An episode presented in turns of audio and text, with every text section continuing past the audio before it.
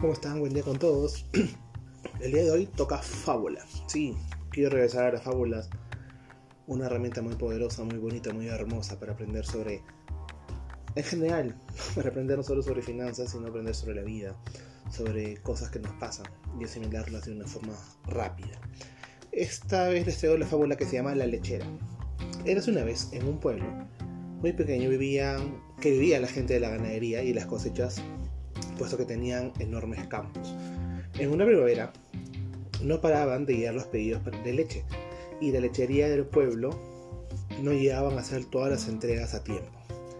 Por lo que la lechera le pidió ayuda a su hija, una jovencita muy coqueta soñadora, y estuvieron reñando a las vacas todo el día. A la mañana siguiente, cuando entregaron todos los pedidos, sobró una tinaja de leche. Entonces la madre le, le dice a su hija que por haberle ayudado al día anterior a ordeñar todas las vacas, puede vender esta leche que ha sobrado y hacer lo que quiera con las monedas.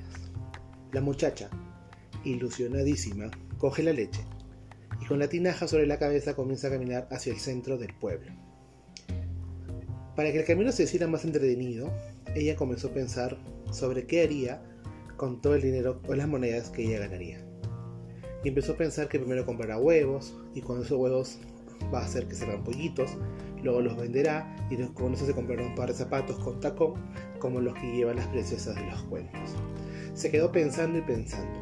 También en un vestido que le haga conjunto a los zapatos, un color naranja que le gusta mucho puesto que adora el atardecer.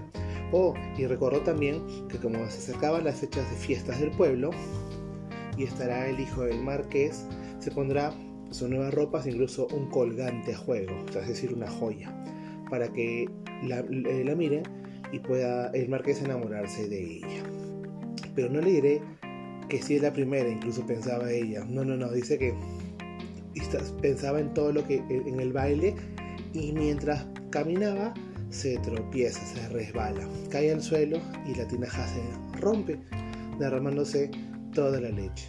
En ese momento la niña se dio cuenta de que todos sus sueños se habían desparramado, habían ido a la nada y regresó a la casa sin nada. ¿Cuál será la moraleja de este cuento?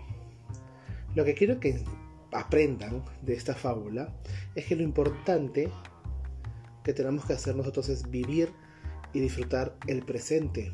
Muchas veces nosotros nos empezamos a ir, eh, nos, a ir bien en los negocios, empiezas a tener dinero y estás pensando a lo grande, pero sin tener una base sólida. Estás pensando, ya, uy, ya tengo esto, entonces mañana quiero, ya tengo mil, mañana quiero un millón. No, paso a paso. Primero disfruta los mil, disfruta los diez mil que van a venir, disfruta los cien mil. Y anda aprendiendo sobre para qué llegó ese dinero a tu vida, cómo te esforzaste, cuánto te esforzaste, valora al público que te estás dirigiendo.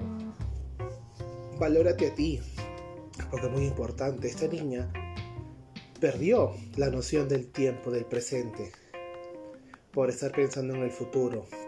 Y el momento que se resbala se queda asignada, se queda asignada en el hoy, en el presente.